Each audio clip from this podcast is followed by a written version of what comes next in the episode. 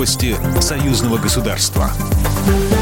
Здравствуйте, в студии Екатерина Шевцова. Приоритетное направление научных исследований в текущем году обсудили в Минске. В Доме прессы прошла конференция, приуроченная ко Дню белорусской науки. В обсуждении участвовали представители Министерства образования, Государственного комитета по науке и технологиям, а также Белорусского государственного медицинского университета. О совместных планах белорусских и российских ученых рассказал первый заместитель председателя Президиума Национальной академии наук Беларуси Сергей Чижик.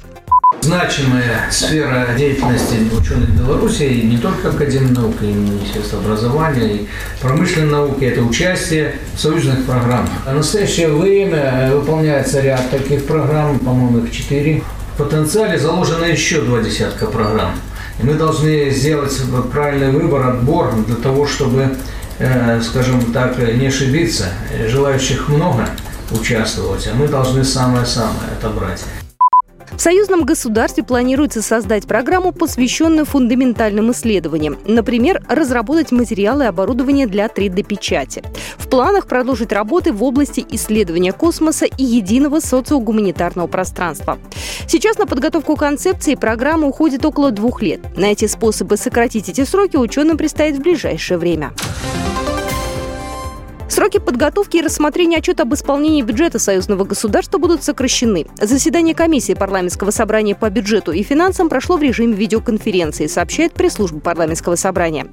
Предлагается, что отчет должен направляться постоянным комитетом союзного государства в счетную палату союзного государства до 15 марта для проведения внешней проверки, подготовки заключения и его представления в парламентское собрание до 15 июня. Данное предложение поддержали представители министерств и ведомств Беларуси России, деятельность которых связан с участием в бюджетном процессе союзного государства.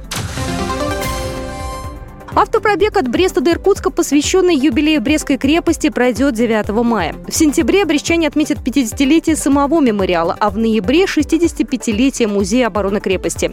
По пути следования участники автопробега будут делать остановки в городах и встречаться с ветеранами Великой Отечественной войны, школьниками, студентами и общественностью. С собой автолюбители возьмут мешочки с землей Бреста и будут дарить их на встречах. Идея автопробега принадлежит семье уроженца Беларуси Алексея Монец и его жены Елены. Последние три года Брестская крепость крепость реконструировалась за счет союзного государства.